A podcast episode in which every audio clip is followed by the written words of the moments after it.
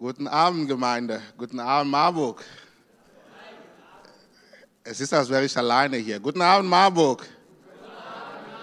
Ja, richtig. Ich fange an, was zu spüren.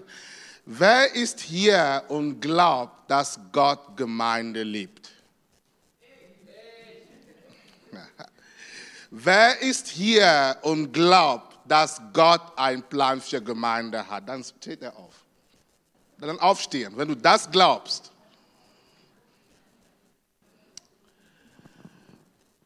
Wer ist hier und glaubt, dass Gott einen einzigartigen Plan für die Ansgar Marburg hat? Und wenn du das glaubst, dann möchte ich ein richtiges Halleluja hören. Also ich wiederhole.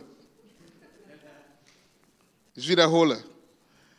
Wer ist hier und glaubt, dass Gott einen einzigartigen Plan für die Ansgar Marburg hat? Okay, ich denke, die Dämonen haben euch nicht gehört. Die haben nichts gehört.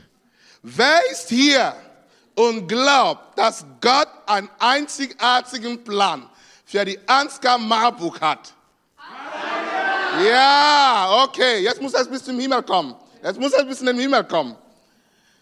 Wer ist hier und glaubt wirklich vom Herzen, dass Gott für die Ansgar Marburg einen einzigartigen Plan hat? Ja, okay, wir können anfangen zusammen.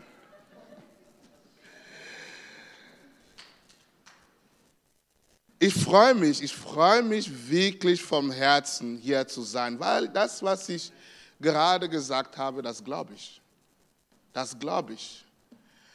Wenn ich das nicht glauben würde, dann würde ich glauben, dass alles andere, was getan wird, wäre Zeitverlust.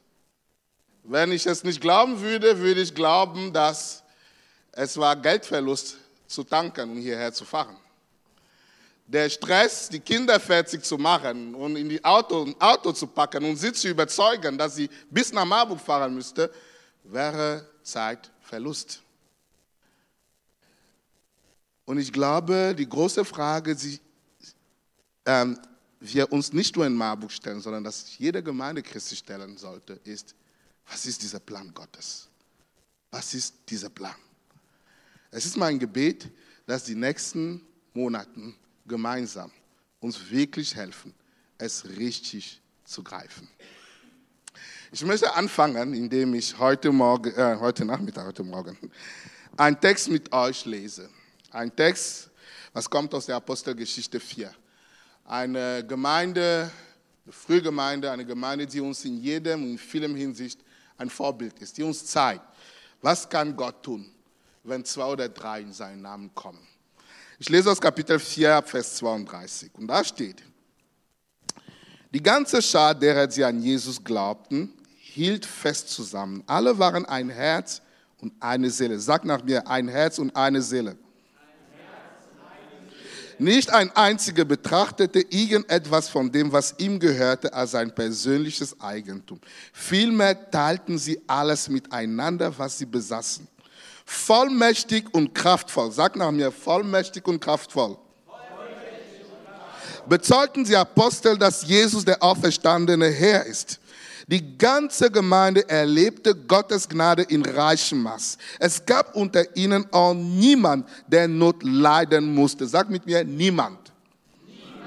Denn wenn die Bedürfnisse es erforderten, verkauften diejenigen, die ein Grundstück oder ein Haus besaßen, ihren Besitz und stellten den Erlös der Gemeinde zur Verfügung, indem sie das Geld vor den Aposteln niederlegten. Davon wurde dann jedem das zugeteilt, was er nötig hatte.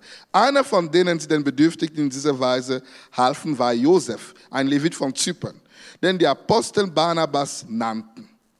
Josef verkaufte sein, sein Stück Land, das ihm gehörte, und stellte das Geld, das er dafür bekam, der Gemeinde zur Verfügung, indem er es vor den Aposteln niederlegte.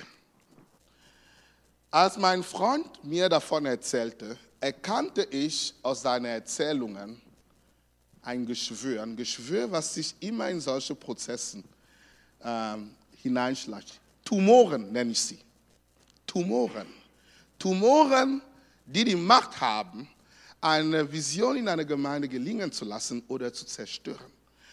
Lieber Freund aus Marburg, wenn du hier bist heute und du hörst diese Predigt und du willst wirklich dazu beitragen, was in den nächsten Wochen passieren wird, dann musst du diese eine Botschaft verstehen. Und das ist das Einzige, was du heute mitnehmen sollst.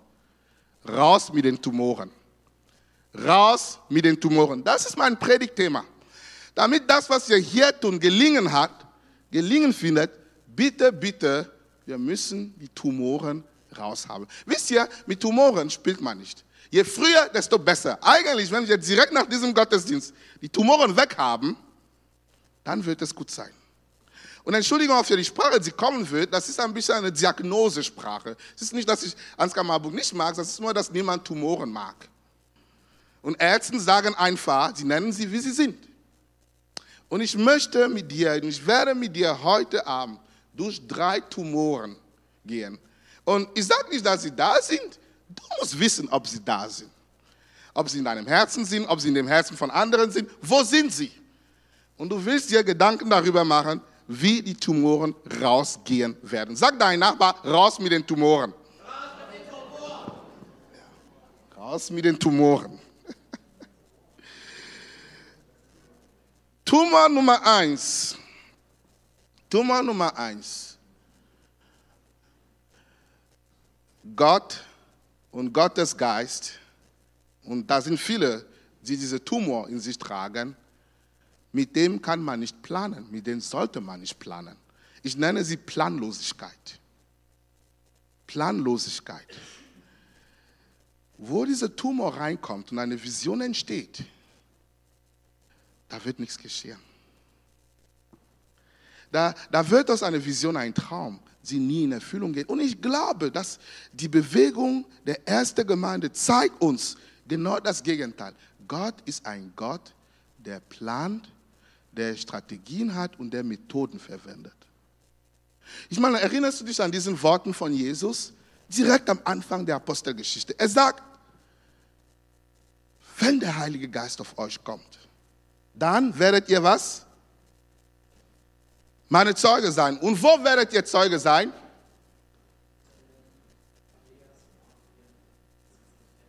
Ja, das ist immer so.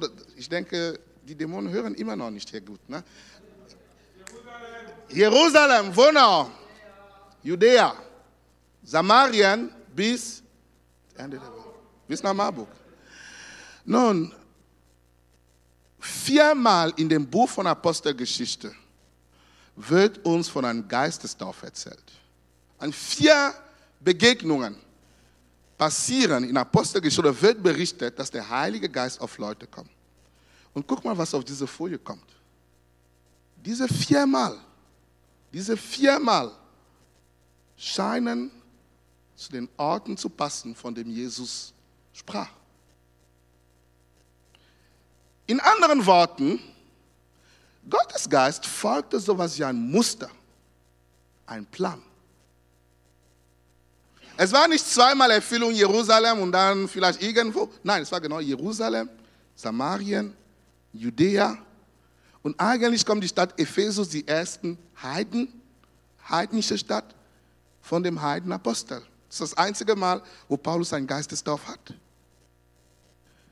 Meine These ist, Gottes Geist folgt vielleicht nicht immer unsere Pläne, aber definitiv Gottes Plan. Ich meine, du weißt es auch, du weißt es besser als ich. Wer, wer hat schon diese Situation gehabt, wo du etwas möchtest und du fragst und dann Gott sagt Nein? Hm, hat schon Gott Nein gesagt? Hier, Hände hoch. Sei mal ehrlich. Was bedeutet Nein? Nein bedeutet, es ist nicht mein Plan. Ich habe einen Plan und das ist nicht mein Plan. Wer hat schon eine Situation gehabt, wo Gott sagt, warte? Ich sage jetzt, er sagt, warte. Wer hat das schon gehabt? Und, und wer hat das so wie ich gemacht? Wenn Gott sagt, warte, du fastest stärker und länger, damit er da seine Meinung ändert. Und dann merkst du am Ende, er ändert seine Meinung nicht. Wer hat das schon gehabt? Oh, Bruder. Warum? Weil er hat einen Plan. Und die Frage ist nur, ob ich zu dem Plan passe. Die Frage ist nicht so sehr, dass Gott planlos ist. Wenn Gott keinen Plan hätte für Marburg, gäbe es euch nicht in Marburg. Der Plan war, dann seid ihr gekommen. Es war kein Zufall von ihm. Es ist nicht so, dass er denkt, ah, ich weiß es nicht, wer für mich singen kann Sonntag. Ich langweilige mich. Ich bringe sie mal zusammen. Gott hat irgendwo einen Plan, irgendwas, was er erreichen möchte. Und er sagt, komm zusammen dafür. Die Frage ist nur, erkennen wir das? Erkennen wir das? Und wollen wir uns daran halten? Nun, das Prozess, was wir gemeinsam haben werden, soll uns helfen, den Plan zu erkennen. Weil wenn Gott einen Plan hat, ich weiß nicht, ob du das so siehst, aber ich bin total der Überzeugung, dass er möchte, dass du den Plan kennst. Er möchte, dass du weißt, was der Plan ist. Weil wenn er nicht möchte, dass du weißt, was der Plan ist, um jetzt die ganze Zeit nur Nein zu sagen, ja, es ist schon ein bisschen schwierig. Er möchte, dass du es weißt. Und eine der Sachen, die wir also hier tun werden, ist, wir werden uns, das ist die nächste Folie, die Frage stellen für die Ansgar Marburg, was ist der genaue Auftrag, was Gott euch gegeben hat? Was ist, genaue, was ist der genaue Auftrag? Ich meine nicht etwas, was er für jede Gemeinde sagt, sondern für euch ganz besonders. Wir müssen und ihr müsst es verstehen. Apfel und Birne sind einfach nicht gleich. Die sind zwar süß, aber die sind unterschiedlich. Ich habe in meinem Leben schmerzhaft gelernt. Es gibt sehr viele, einige Sachen, die ich tue, die ich gut kann. Es gibt tausend Sachen, die ich nicht gut kann. Und je mehr ich probiere, sehr gut zu werden in diesen Sachen, die ich nicht gut kann, desto schwieriger wird mein Leben. Sehr schwer wird mein Leben. Ich habe zum Beispiel versucht, meine Kinder zu erziehen, wie ein deutscher Vater. Boah. Ich kann das nicht. Ich, ich, ich, ich verstehe das Konzept von im Zimmer schicken gar nicht. Ich verstehe das nicht. Wenn ich ihn im Zimmer, in seinem Zimmer schicke, damit er nachdenkt, ich bin der Erste, der wieder im Zimmer reinkommt, weil ich vergessen habe, dass ich ihn da reingeschickt habe, damit er nachdenkt. Es fühlt sich nicht nach etwas, was jemand zum Nachdenken bringen will. Weißt du, wenn man mich in ein Zimmer geschickt hätte, wo ich komme, das ist Freiheit. Ha, endlich mal, nicht mehr alle diese Leute um mich herum. Deswegen kann ich nicht kapieren, warum Zimmer schicken ein Problem ist.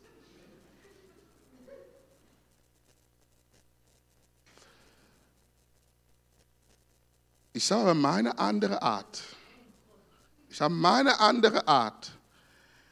Und ja, ich bin nicht so stolz, aber sie, die Kinder verstehen diese Art auch. Die verstehen sie schon. Sie, haben, sie hatten eine christliche Freizeit und äh, da wurden, wir haben ganz viele Kinder, die aus afrikanischer Herkunft kamen. Und dann haben sie gesagt, sie sollten mal ein Theaterstück, wo sie ihre Eltern vorspielen. Und mein Sohn hat mich vorgespielt, wenn man mit Noten nach Hause kommt. Und hat meine, seine Stimme ein bisschen da geändert.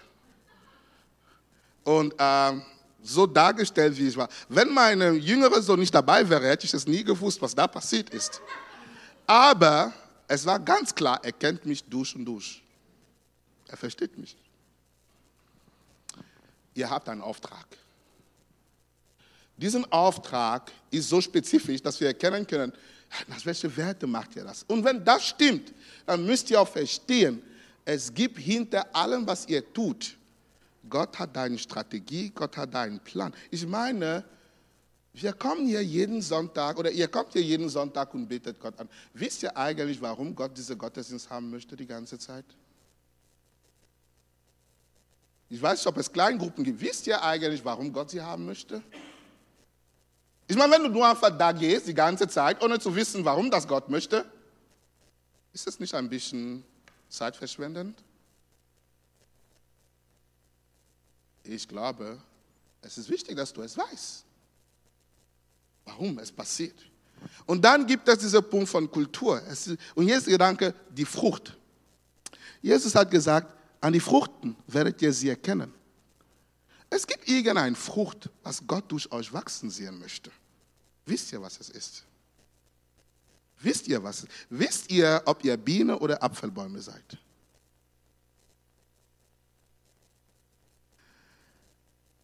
Ich glaube, über diese ganzen Sachen hat Gott einen Plan. Wisst ihr nur, was das Problem mit den Plänen sind? Und das weiß ich. Das Problem mit dem Plan ist, sobald es einen Plan gibt, und deswegen haben wir diese Tumor der Planlosigkeit, weil sobald es ein Plan ist, dann gibt es plötzlich Ja und Neins.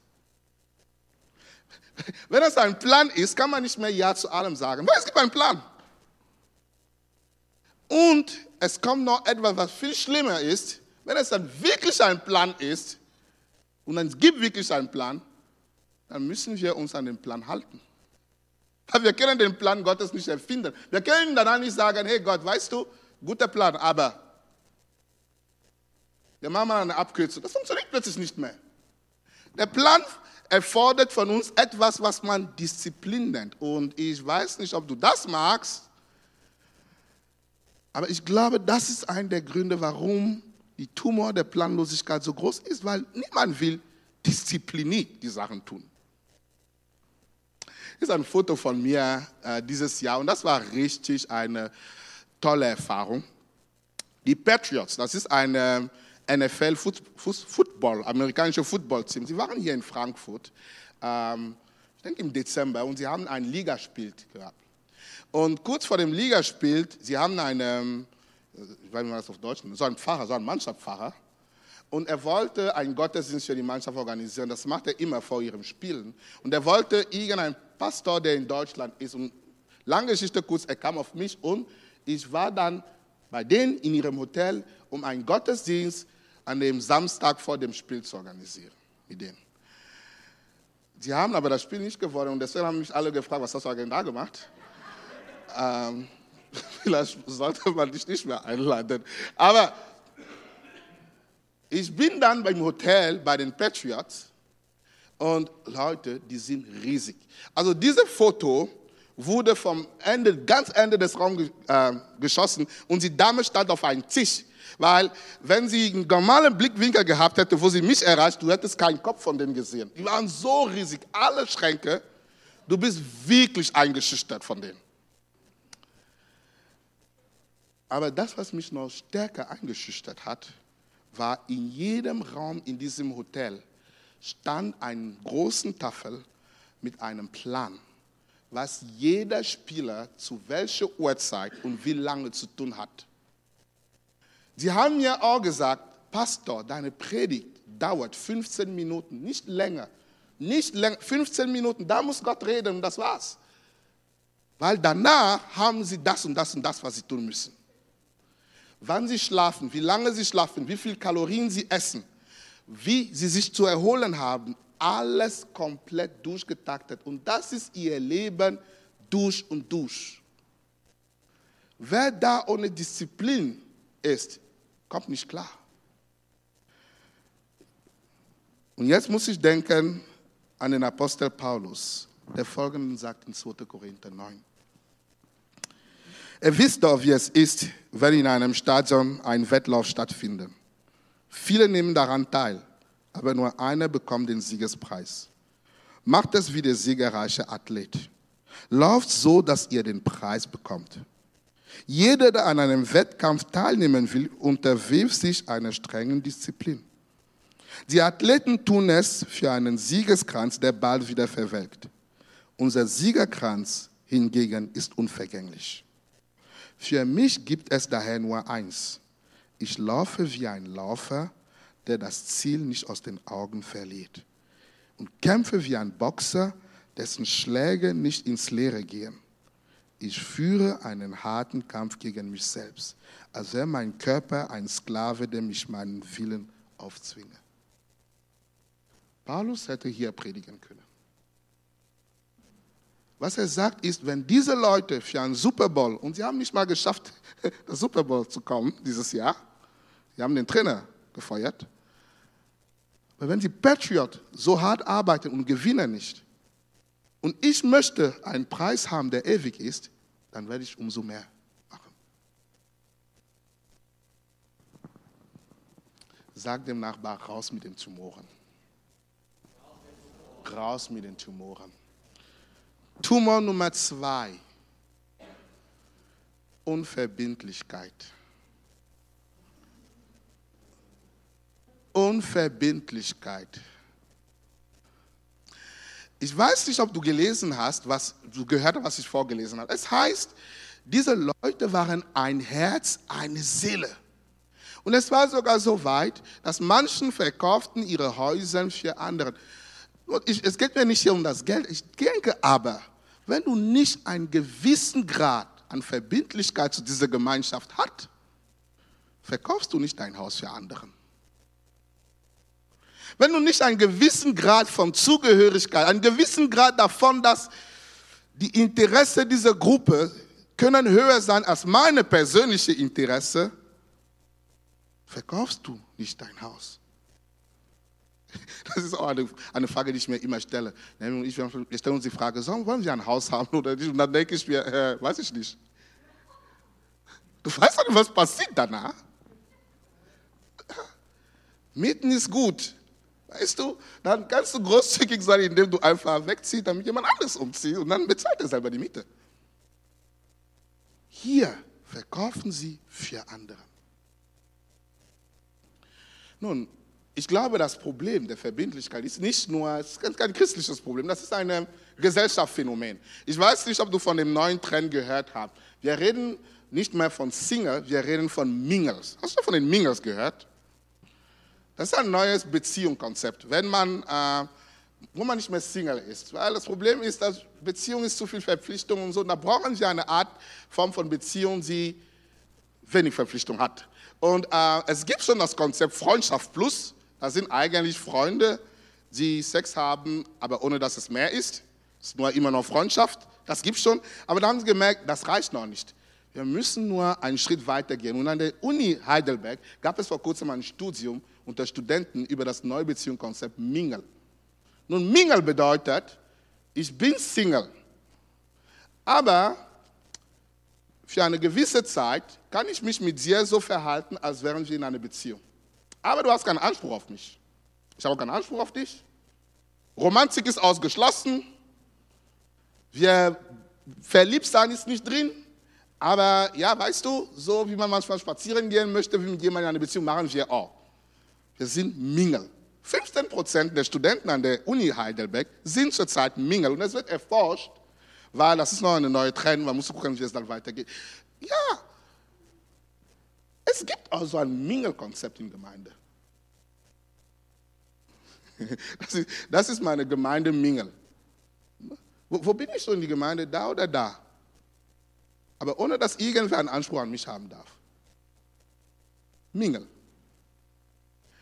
Ich habe mir, Freunde, die Zahlen geguckt, ein bisschen, das ist unsere ganze Ansgar. Ne? Ich wollte nicht, unsere gesamte Ansgar-Gemeinde. Und die Frage zu stellen, wo stehen wir in Bezug äh, Verbindlichkeit?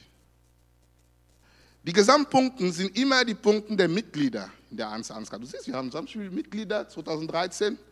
Und 2013 war es noch so, dass du 80 Prozent der Mitglieder in der ganzen Ansgar also zu einem Sonntag sehen würde. Die haben sich nur so gebunden gefühlt, so 80 Prozent, dass du sie auch siehst. 2019, da sind, dann haben wir Covid und nach, nach Covid haben wir ungefähr dieselbe Zahl, so bei der Hälfte ungefähr runtergekommen. Mitgliederzahl sind möglich, aber die, die man sieht, ne, das sind immer so weniger. 2000, wenn du das verstehst und du stellst dir die Frage, was könnte es bedeuten in sechs Jahren? Es könnte bedeuten, dass wenn eine Ansgar-Kirche so 100 Mitglieder hat, dann sieht man so ungefähr 30.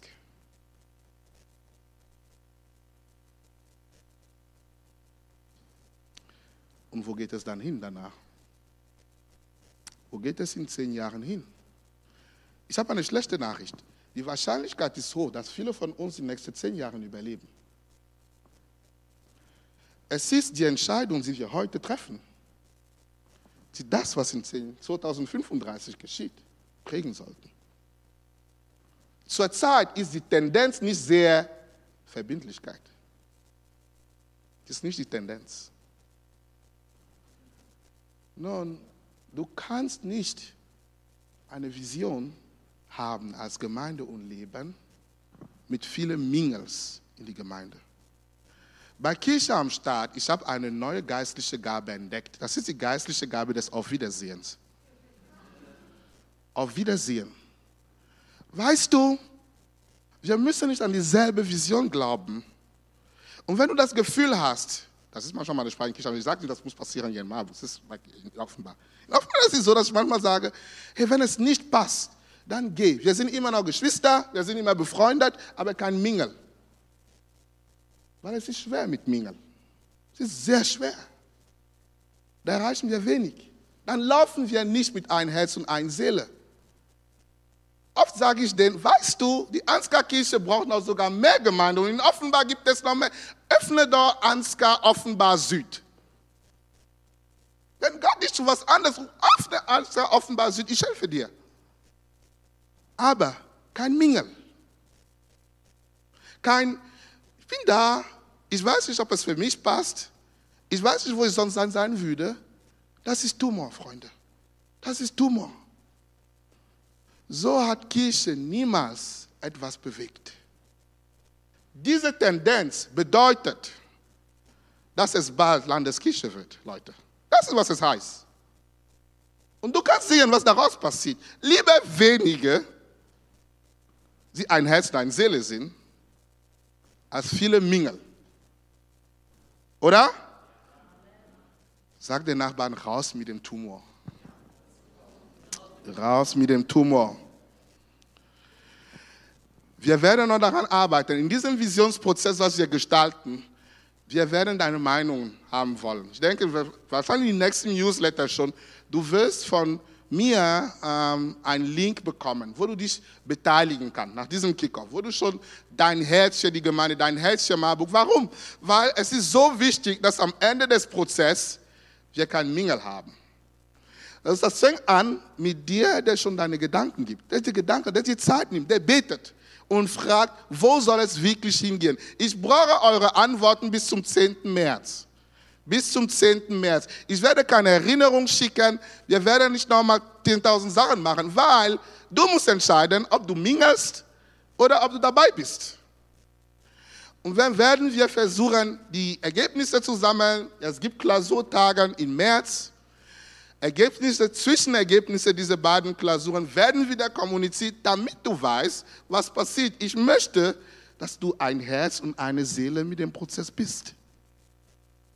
Und bevor irgendeine Entscheidung endgültig wird, wahrscheinlich zum Mai, Juni gibt es so einen Visionstag in die Gemeinde, einen Gemeindetag, wo die ersten Entwürfe gezeigt werden, damit du die Möglichkeit hast, reinzukommen. Also wenn diese Termine bekannt sind, bitte nimm dir Zeit, dabei zu sein.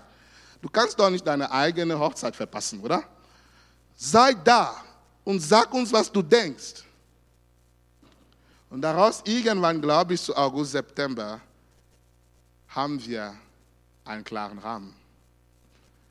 Dass wir hoffentlich ein Herz und eine Seele hinbekommen werden.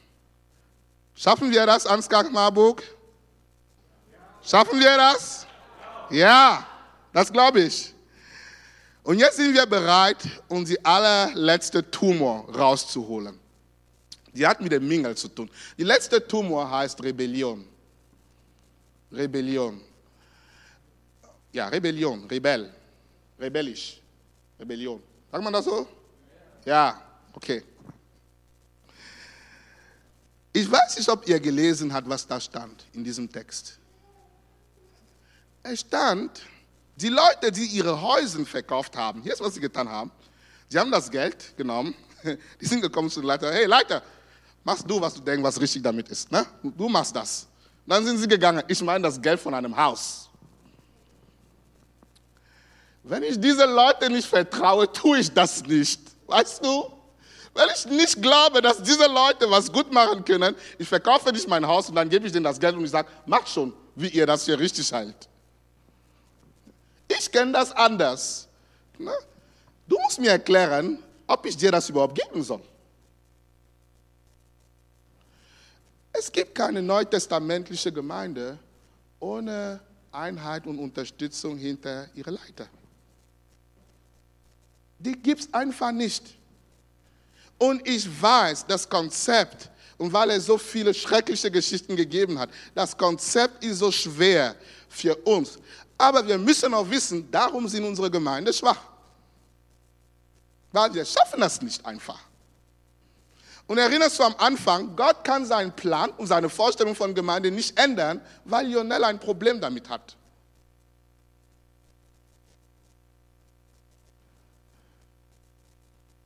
Bedeutet das, dass sie immer alles richtig machen? Also aus Erfahrung glaube ich nicht. Aber ich glaube, wenn ihr wirklich es schaffen wollt, ans Kamabo, ich denke, es gibt da ein Visionsteam und ihr habt immer Leiter, ich weiß nicht, wie die Prozesse sind, aber egal wie es ist, ihr müsst Leiterschaft unterstützen können. Ihr müsst Leiterschaft unterstützen können. Und wenn sie falsch sind, dann sollt ihr Glauben genug haben, um zu verstehen und anzunehmen, dass Gott kümmert sich um Leiter, die nicht treu sind. Wisst ihr, es waren nicht die Ägypter, die Pharao gezeigt haben, was er zu tun hat. Es war Gott. David hat gesagt, ich werde den Saul nicht berühren. Es war Gott. Es waren nicht die Israeliten, die die Söhne von Samuel beigebracht haben, wie man richtig Opfer beibringt. Tut. Oder die Söhne Aaron. Es war Gott, der korrigiert hat. Jesus war nicht einverstanden mit Herodes, aber es ist Gott, der sich um ihn gekümmert hat. Gott kümmert sich, wenn es auch nicht richtig ist. Und hier, liebe Gemeinde, wenn du nicht glauben kannst, dass deine Gebete die Herzen eurer Leiter verändern können, dann ich kann nicht glauben, dass du glauben kannst, dass deine Gebete den Bürgermeister von Marburg erreichen kann. Ich weiß nicht, wie du das glauben kannst. Ich weiß nicht, wie du glauben kannst, dass dein Gebet dein Nachbarn, der Atheist ist und der gar nichts mit Glauben am Hut hat, irgendwann erreichen wird. Wenn er nicht mal schafft, deine Leiter zu ändern. Du brauchst einen Gott, wenn du wirklich Marburg erreichen möchtest. Du brauchst einen Gott, der groß genug ist, deine Leiter zu leiten. Ist dein Gott groß genug dafür? Und dann musst du auch ehrlich. Ich, also ich, na, das ist wiederum diese Gabe des Auf Wiedersehen bei Kischamstadt. Ich finde, ich finde, wenn man nicht merkt, das geht, man kann im Himmel immer noch befreundet sein, auch wenn man nicht in derselben Gemeinde war. Ich meine, ich werde im Himmel mit so vielen Leuten sein, mit denen ich nicht in derselben Gemeinde war. Ich weiß nicht, warum das ein großes Problem ist. Und ich weiß nicht, warum man da kämpfen muss. Schau da, wo es passt. Aber wenn du da bist, dann unterstütze und glaub an einen Gott, der groß genug ist, um sich um sie zu kümmern. Sag raus mit dem Tumor. Raus mit dem Tumor. Weißt du, was, wie wir großartigen Rebellen nennen, die irgendwann an der Macht kommen? Großartige Diktatoren. Sind immer die besten Tyrannen, waren die besten Rebellen bis sie an die Macht kam. Aber wenn ich nicht fünf Leute, die wir Leiter nennen, dienen kann, ich kann definitiv nicht 50 Leute dienen als Leiter. Du glaubst, die Leiter sind kompliziert. Glaub mir, die Gemeinde ist komplizierter. Du glaubst, was es nicht, ne? Wir sind komplizierter. Lass uns dann Gott geben. Deswegen, bei diesem Prozess, ich möchte dich ins Gebet rufen. Wenn du betest, du betest nicht nur, dass Gott redet mit dem Visionsteam, du betest für dein Herz. Du betest für dein Herz. Du betest, weil bis September brauchen wir nicht nur eine Vision aufs Papier. Wir brauchen, dass jeder von uns die OP bekommt, die Jesus machen soll. Wir brauchen, dass jeder von uns die Tumor rausbekommt. Wir haben schwierige Erfahrungen und wir haben manchmal keinen Grund zu hoffen. Aber Jesus, der die Hoffnung für Marburg ist, soll anfangen, unsere persönliche Hoffnung zu sein. unsere Hoffnung zu sein. Es ist, weil ich meine Gemeinde anders sehen kann, dass sie wirklich anders werden kann. Gott, egal wie der Plan ist, wird nie weitergehen als dein Glaube über deine Gemeinde. Und da brauche ich meine OP. Ich brauche meine persönliche OP. Okay? Deswegen will ich dich jetzt einladen, aufzustehen und wie dein Bruder, deine Schwester neben dir, halte mal die Hände und fang an mit Gott zu reden. Fang an mit Gott zu reden über diese Gemeinde, über das, was er dir jetzt gezeigt hat, was er angefangen hat zu tun. Und du hältst einfach deinen Bruder und deine Schwester als Erinnerung dafür, dass ihr schafft das nicht allein. Ihr seid eine Familie. Wenn Gott die Tumor bei mir wegmacht, bedeutet das, dass er mächtig genug ist, meinen Bruder zu machen.